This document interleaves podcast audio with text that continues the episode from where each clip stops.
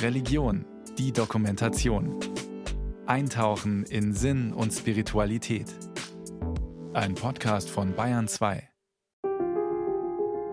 Der Angeschuldigte stach unvermittelt und mit enormer Wucht in schneller Abfolge mindestens zwölfmal mit dem Küchenmesser auf den Kopf, Hals und vorderen Brustbereich der Geschädigten ein.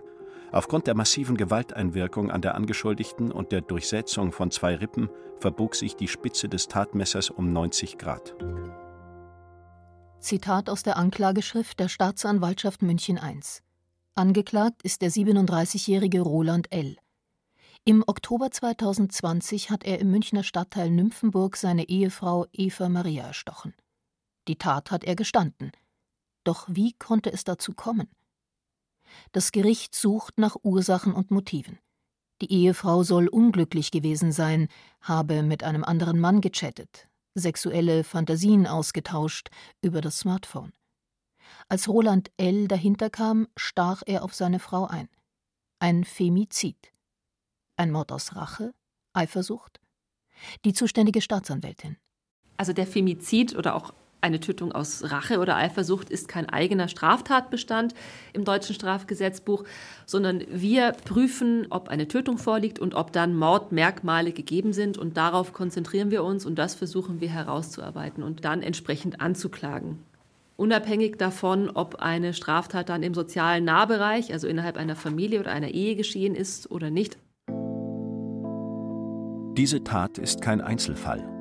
Jedes Jahr werden in Deutschland etwa 120 Frauen von ihrem Partner oder Ex-Partner getötet. Statistisch gesehen stirbt hierzulande jeden dritten Tag eine Frau infolge von häuslicher Gewalt. Eva Maria L. ist eine von ihnen. In vielen Ländern der Welt sind Frauen sexueller Gewalt und Demütigungen ausgesetzt und werden Opfer von Femiziden. Ermordet, einfach weil sie Frauen sind. Der Begriff stammt aus Lateinamerika, um die unzähligen Delikte an Frauen zu benennen. Feminicidio. Der Mord in einer Partnerschaft, Tötung im Namen der Ehre, das Entführen und gezielte Töten von Frauen und Mädchen in bewaffneten Konflikten, in Bandenkriegen und organisierter Kriminalität.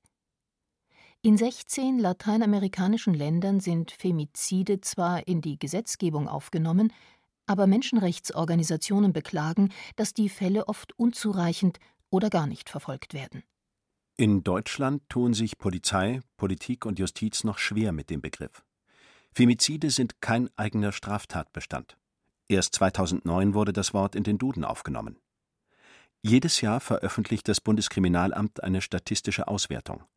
2019 wurden 141.792 Opfer von vollendeten oder versuchten Delikten von Partnerschaftsgewalt registriert. Doch die Tatmotivation eines Verbrechens und damit mögliche Ursachen für Tötungen von Frauen werden nicht erfasst. Femizide fallen unter die Rubrik Mord und Totschlag ohne Totschlag auf Verlangen. Erst langsam entwickelt sich hierzulande ein Bewusstsein für geschlechterspezifische Morde. Die Berliner Rechtsanwältin Christina Klemm beschäftigt sich intensiv mit Gewalt an Frauen. Was muss passieren, dass ein Mann eine Frau tötet, weil sie Frau ist? Aktuelle Studien dazu gibt es kaum, beklagt Christina Klemm. Aber aus ihrer täglichen Arbeit kennt sie die Gefährdungsmuster. Was wir aber wissen, ist, dass eben die Trennung ein ganz erheblicher Gefahrenmoment ist. Schwangerschaften zum Beispiel sind auch immer eine gefährliche Situation. Belastungen, wenn zum Beispiel die Frau einen äh, Karriereschritt macht, den der Mann nicht im gleichen Moment auch macht. Und alle Situationen, in denen eben die Betroffenen versuchen, aus einer engen Struktur etwas herauszugehen. Das sind potenziell besonders gefährliche Situationen. Rechtsanwältin Christina Klemm ist Strafverteidigerin und Nebenklagevertreterin von Opfern sexualisierter und rassistisch motivierter Gewalt. In ihrem jüngsten Buch Akteneinsicht Geschichten von Frauen und Gewalt beschreibt sie Schicksale von Frauen, die versuchen, einem dominanten Mann zu entkommen. Expertinnen beschreiben folgenden Unterschied von Tätern und Täterinnen. Frauen töten, weil sie sich aus einer Beziehung befreien möchten. Männer töten, weil sie Macht ausüben und eine Frau halten wollen. Auch die religiöse Sozialisation ist häufig Mitschuld an einer Weltsicht, in der Frauen als minderwertig gelten und leicht zu Opfern werden. Immerhin steht in Paulus Epheserbrief, die Frau sei dem Manne untertan. Ein Satz mit Wirkungsgeschichte. Es gibt religiöse Motivationen oder Sichtweisen, das zieht sich aber eigentlich durch fast alle Religionen dieser Welt, dass die Frauen eben minderwertig gegenüber den Männern sind. Es sind aber auch Atheisten, die Frauenmorde verüben. Es geht immer darum, diese Ungleichheit zu manifestieren und letztlich den eigenen Machtanspruch beziehungsweise ja auch häufig den Eigentumsanspruch quasi auf die Partnerin am Ende so durchzusetzen, das steckt häufig dahinter, wenn sie mich verlässt und nicht mit mir sein will, dann soll sie überhaupt gar nicht mehr existieren. Die Frau als Besitz. Nicht immer werden Femizide von den Partnern oder Ex-Partnern verübt. Diskriminierung und Hass treffen auch wohnungslose, geflüchtete und behinderte Frauen, Transpersonen, Sexarbeiterinnen und politisch aktive Frauen, die den Hass rechtsextremer Männer auf sich ziehen. Der häufigste Ort, an dem Frauen Gewalt ausgesetzt sind, ist aber das eigene Zuhause, der soziale Nahraum, wie es juristisch heißt. Auch deshalb rechnen Expertinnen mit einer hohen Dunkelziffer.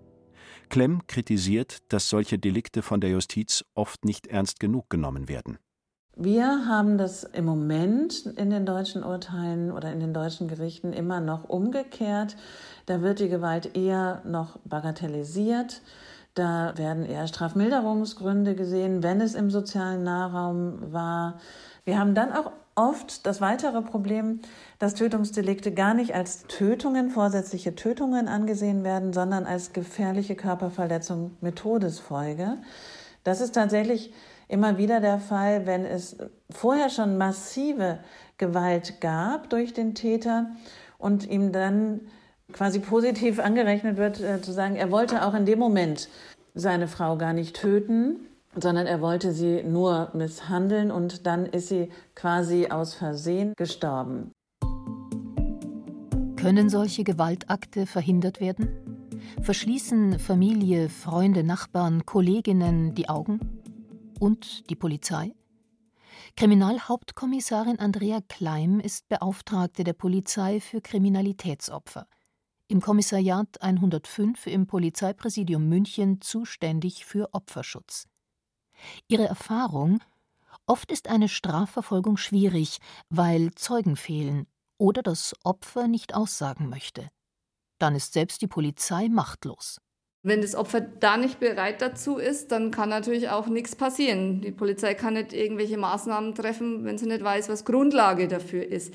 Aber wenn die Frau sich entscheidet, da, ich sag mal, reinen Tisch zu machen, das ist mir passiert und da bin ich geschlagen worden und das war, dann gibt's da auch Unterstützung, ja. Und dann gibt's eben diese Möglichkeiten Platzverweis, Kontaktverbot oder möglicherweise Unterstützung beim Gang ins Frauenhaus, wenn das gewünscht ist. In Bayern kam es im vergangenen Jahr zu 20.234 Anzeigen wegen häuslicher Gewalt in Verbindung mit Straftaten. Am häufigsten Körperverletzung, Bedrohung und Beleidigung.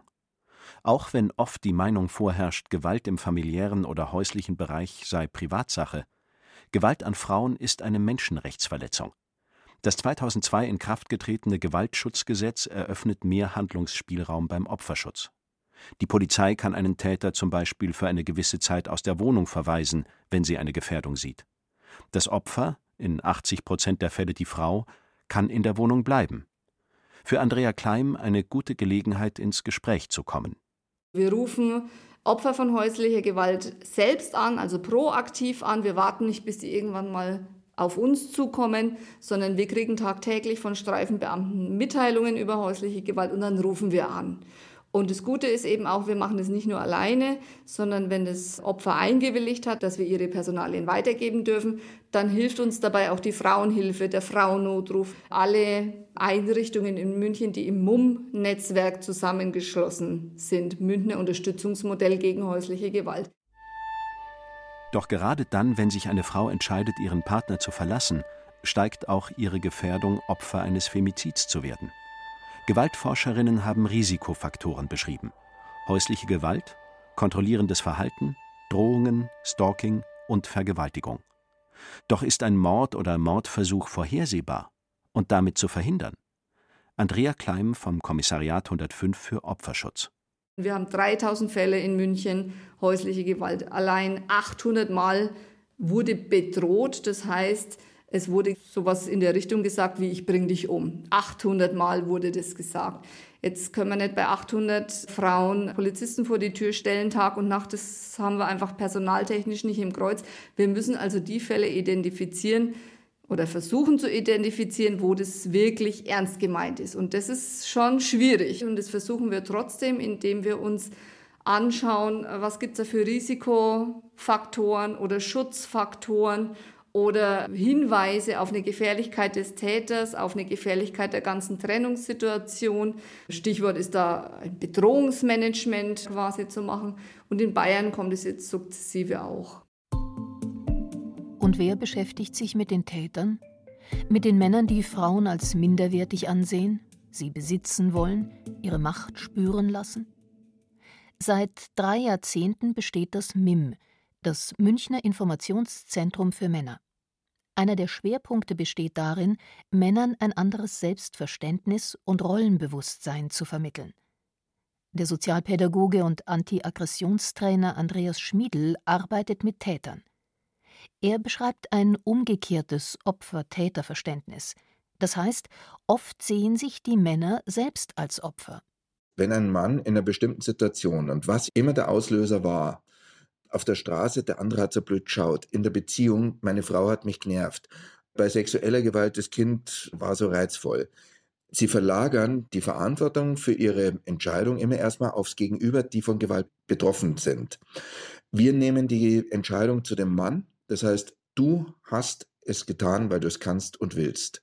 Und jetzt sind wir an dem Punkt, was zu verändern. Und diese Gewalt ist in der Regel in irgendeiner Form erworben. Das heißt, wir arbeiten mit den Männern daran, was brauchst du, dass du neue Entscheidungen treffen kannst und sie auch durchziehst. Pro Jahr sind rund 250 Männer aus München und Umgebung im Männerinformationszentrum in Therapie. Meist verordnet von der Staatsanwaltschaft oder vermittelt von der Polizei, von Jugendämtern oder Beratungsstellen. In Bayern besteht in jedem Regierungsbezirk eine Fachstelle für Täterarbeit. Die Bandbreite des MIM ist aber immer noch eine Ausnahme. Um die nahezu konstante Zahl von 20.000 Anzeigen wegen häuslicher Gewalt in Bayern zu reduzieren, wäre dringend mehr Prävention notwendig. Denn es geht darum, dass die Männer erkennen, dass sie sich auch gegen Gewalt entscheiden können, erklärt Andreas Schmiedl. Und dann schauen wir uns mit den Männern auch an, was richtet deine Gewalt an? Also was hast du damit bewirkt? Welche Bilanz hat deine Gewalt? Zum Beispiel, dass du jetzt hier in einem Täterprogramm sitzt. Zum Beispiel, dass deine Frau seitdem Angst vor dir haben muss. Zum Beispiel, dass deine Kinder dir nicht mehr vertrauen. Zum Beispiel, dass sich das ein Schweinegeld kostet. Dass du Strafverfolgung hast. Also wir schauen uns an, was hat es angerichtet, diese Gewalt, die er bis dahin vielleicht als was Zielführendes erlebt hat, nehmen wir auseinander bis in die kleinen Teile, um dann mal zu schauen, nee, funktioniert anscheinend nicht so. Eine wichtige Rolle in der Therapie spielt die Biografie des Täters. Nicht selten war er selbst Opfer von Gewalt. Welche Triggersituationen lösen Gewalt aus? Wie läuft die Kommunikation? Eine erfolgreiche Therapie erfordert Bereitschaft und Einsicht, etwas ändern zu wollen, sagt Schmiedel. Und viel Zeit. Mit jedem Klienten führt er fünf Vorgespräche, um herauszufinden, ob er aus eigenem Antrieb etwas ändern möchte. Nach etwa einem halben Jahr folgt die Arbeit in Gruppen. Jede Woche eine zweistündige Sitzung. Fehlen oder zu spät kommen wird nicht geduldet. Die Therapeuten sind von ihrer Schweigepflicht entbunden. Das heißt, sie stehen in Kontakt mit den Partnerinnen oder Hilfseinrichtungen und fragen nach, ob sich die Klienten an Abmachungen und Regeln halten. Eine strenge Kontrolle, aber transparent, auch für die Täter. Das ist ein wichtiger Teil des Opferschutzes, erklärt Sozialpädagoge Schmiedel. Die Taten sind zum ganz erheblichen Teil, also gerade bei Femiziden, von außen nur ganz schwer erkennbar. Es gibt einen relativ hohen Anteil von Männern, die ihre Frauen töten, die vorher nicht gerichtsbekannt oder polizeibekannt waren. Wenn ein Mann bei uns das Programm durchlaufen hat, ist die Wahrscheinlichkeit, dass er einen Femizid begeht, sehr, sehr gering. Es gab bei uns Fälle, das waren aber Abbrecher. Die Erfolgsquote der Männer, die nicht mehr rückfällig werden, beziffert Schmiedel auf 70 Prozent. Er ist sich bewusst, dass selbst die beste Therapie kein Garant dafür ist, dass Täter nicht mehr gewalttätig werden. Fakt ist aber, je weniger patriarchal die Strukturen und Verhaltensmuster in einer Gesellschaft sind, desto weniger werden Frauen Opfer von Gewalt, Mord und Totschlag.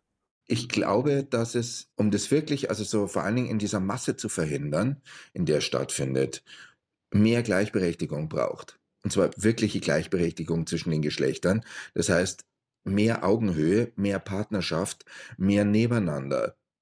Wenn ich meine Frau nicht als Besitz, sondern als Partnerin, die neben mir steht, begreife, sinkt aus meiner Sicht die Ursache für einen Femizid total ab. Zurück zum Prozess gegen Roland L. Laut Staatsanwaltschaft gibt es keine Belege, dass er vorher schon gewalttätig war, bevor er seine Frau mit zwölf Messerstichen tötete. Angst vor Kontrollverlust? Rasender Wut?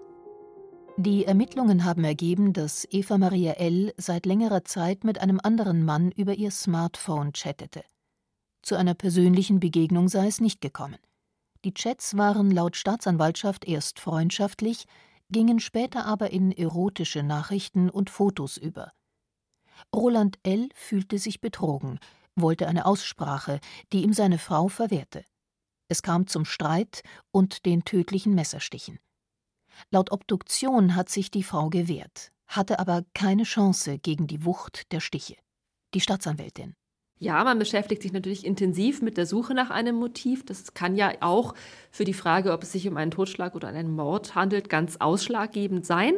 Selbstverständlich kann auch zum Beispiel Habgier oder eine sehr intensive Eifersucht als niedriger Beweggrund und damit als Mord dann in Betracht kommen. In dem Fall ist angeklagt ein heimtückischer Mord.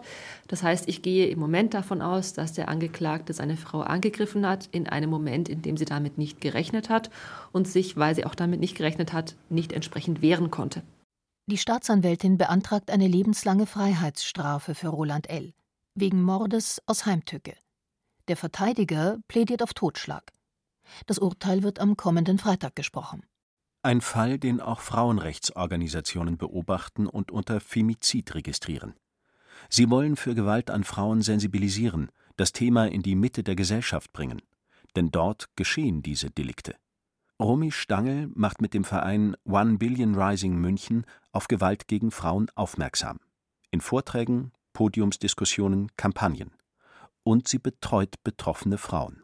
Uns ist es wichtig, ganz aktiv mit Frauen ins Gespräch gehen, um die Transparenz auch in das Thema zu bringen, aber auch die Zivilgesellschaft aufzuklären, da Empowerment zu betreiben, ihnen die Infos zu geben, dass nicht nur Betroffene die Hilfsangebote bekommen, sondern auch die Zivilgesellschaft, das soziale Umfeld die Möglichkeit hat zu intervenieren, reinzugehen und zu helfen. Auch Romy Stangl wurde geprügelt, als Kind von ihrem Vater und von ihrem Halbbruder, später von ihrem Lebensgefährten. Eine Spirale der Gewalt, aus der sie keinen Ausweg wusste. Die Kindergärtnerin ihres Sohnes half ihr letztlich, in ein Frauenhaus zu flüchten. Über ihre persönlichen Erfahrungen erzählte sie dem BR im März 2021. Ich habe das Vertrauen in die Menschen verloren und auch die Brücke, die man so sprichwörtlich sagt, war sehr oft nah, um aus dem Leben zu gehen. Das Schlimmste war die seelische Gewalt tatsächlich für mich, weil er mich in eine Rolle gebracht hat, ohne dass ich es gemerkt habe, dass ich mich unterworfen habe, dass ich seine Wahrheit als meine Wahrheit gesehen habe. Inzwischen hat sie die Perspektive gewechselt, will nicht mehr Opfer sein. Weil sich viele Frauen schämen, über ihre Misshandlungen zu sprechen, verbreiten Romy Stangl und ihre Mitstreiterinnen vom Verein One Billion Rising München Telefonnummern und Adressen von Hilfseinrichtungen. Ihrer Meinung nach könnten Femizide verhindert werden, wenn gefährdete Frauen mehr Anlaufstellen und Hilfsangebote hätten. Selbst wenn die Flucht gelingt und sie einen Platz auch bekommen im Frauenhaus, ist es so, dass sie sich einfach ja, rundum von unserem System im Stich gelassen fühlen und halt oftmals auch ja immer noch große Ängste auch da sind. Ne? Könnte der Partner noch etwas anstreben, könnte da noch etwas kommen, sind die Kinder in Gefahr, weil es sind ja oftmals auch Kinder mit involviert. Das ist ein Schrei nach Hilfe der Frauen quasi, die mit solchen Anfragen an uns kommen oder die ja mich auch anrufen teilweise und dann anschreiben, geht es einfach auch darum, ja, jemanden zu finden, mit dem man sich austauschen kann, der einen versteht. Oft werden Körperverletzungen oder Mordversuche nicht angezeigt. Trotz Gewalt ist es für Frauen oft nicht einfach, aus einer Beziehung auszubrechen, zumal wenn Kinder in der Familie sind. Ein Muster besitzergreifender Männer besteht darin, die Frau zu isolieren und abhängig zu machen. Nicht nur in ökonomischer Sicht, weiß Romy Stange. Es sind ja sehr ambivalent äh, solche Gewaltbeziehungen, weil der Partner, dann kommt er wieder und sagt, ach, das tut mir leid. Und also das ist so auch ein emotionales Hin und Her für die Frau, weil sie ja doch auch ja an der Familie vielleicht festhalten möchte, weil sie sich auch nicht eingestehen kann oder will, dass sie nicht die Schuld hat. Sie sucht aber die Schuld bei sich und nicht beim Partner. Frauen mit Gewalterfahrung stärken, ihnen mehr Selbstbewusstsein geben. Das ist ein wichtiges Ziel des Vereins One Billion Rising München. Ebenso der Kontakt zu Hilfseinrichtungen, Frauenhäusern, Täterprogrammen und Polizei. Und die Frauen vernetzen sich international, zeigen Solidarität. Denn Morde an Frauen sind ein weltweites Problem. Die Länder mit den weltweit höchsten Mordraten an Frauen sind El Salvador, Jamaika, Guatemala, Südafrika und Russland. Eines der gewalttätigsten Länder überhaupt ist Mexiko, ein Land mit besonders patriarchalen Strukturen. Tausende Frauen und Mädchen wurden laut aktuellem Frauenatlas in den vergangenen 20 Jahren in Nordmexiko entführt und ermordet. Maßgebliche Ursachen sind Drogenkartelle, organisierte Kriminalität, Korruption und sexuelle Übergriffe.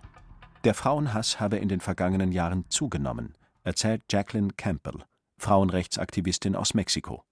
Die Regierung halte das Thema klein, ignoriere es weitgehend. Menschenrechtsorganisationen machen mit Aktionen auf diese Gewaltakte aufmerksam und werden damit oft selbst Opfer von Schikanen. Ich gebe Ihnen ein Beispiel aus Saltillo im Staat Coahuila im Nordosten Mexikos. Vor einem Jahr prangerten einige Leute das Verschwinden einer jungen Frau an. Fünf Tage später fand sie die Polizei tot. Es gab viel Empörung in der Stadt, es gab Demonstrationen. Die Menschen forderten Gerechtigkeit. Der Freund der jungen Frau wurde des Mordes beschuldigt und festgenommen und elf Monate nach der Tat wegen Femizids verurteilt. Als dieser Femizid öffentlich wurde, gab es Aufmärsche, an denen vor allem Frauen teilnahmen. Einige Wochen nach diesen Demonstrationen wurde eine junge Frau, die an einer der größten Demos teilgenommen hatte, ebenfalls ermordet. Alle waren geschockt und zutiefst eingeschüchtert. Wer gegen staatliche Repressalien, Korruption, Drogen und Waffenhandel demonstriert oder in Zeitungen oder im Internet Missstände publiziert, begibt sich selbst in Gefahr. Trotzdem muss man auf die Femizide aufmerksam machen, sagt Jacqueline Campbell. Sie selbst wurde Opfer von Schikanen staatlicher Behörden, weil sie Namen und Konterfeis von ermordeten Frauen auf ihre Hauswand malen ließ. Einschüchterungen und Bedrohungen haben Methode. Campbell hofft auf eine junge Generation von Frauen und eine breitere Unterstützung in der Gesellschaft, damit das Thema aus der Tabuzone kommt und Fälle geahndet werden. Today, 11 women are murdered in Mexico every day. Heute werden jeden Tag elf Frauen in Mexiko getötet. Nur ein Drittel der Femizide werden überhaupt untersucht. Nur zehn Prozent werden als Femizide anerkannt. Wir brauchen mehr Familien der Opfer, die kämpfen, denn sie sind indirekte Opfer. Sie müssen uns helfen, Frauenrechtlerinnen und Menschenrechtsaktivisten helfen und mit uns fordern, dass Gesetze verabschiedet und eingehalten werden, die Femizide ahnden. Nur Fälle, in denen Opfer ökonomische Ressourcen und die richtigen Kontakte in Regierungskreisen haben, haben eine Chance auf Gerechtigkeit eine Chance auf Gerechtigkeit für Frauen überall? Ein wichtiger Schritt ist die sogenannte Istanbul-Konvention, ein Übereinkommen des Europarats zur Verhütung und Bekämpfung von Gewalt gegen Frauen und häuslicher Gewalt. Bis März 2020 haben 45 Staaten das Übereinkommen unterzeichnet. In diesem völkerrechtlichen Vertrag verpflichten sie sich, diskriminierende Vorschriften abzuschaffen, Hilfsangebote auszubauen und Delikte im sozialen Nahraum schärfer zu ahnden. Doch wir leben in einer patriarchalischen Gesellschaft. Die Stärkeren dominieren die Schwächeren. Frauenrechtlerinnen setzen sich dafür ein, dass Femizide nicht als Beziehungs- oder Familiendrama, Trennungsdelikt oder Mord aus Eifersucht abgetan, sondern als gesamtgesellschaftliches Problem anerkannt werden. Denn Femizide ziehen sich durch alle Bildungs- und Gesellschaftsschichten, Altersgruppen, Religionen und Kulturen. Wenn Nachbarn, Freundinnen und Kolleginnen, Vorgesetzte und Familien hinsehen, wenn sie Anzeichen von Gewalt erkennen, gegen Frauen genauso wie gegen Männer und Kinder, und den Opfern Hilfe anbieten, könnte dieses Umdenken vielen Opfern helfen und Tötungsdelikte verhindern.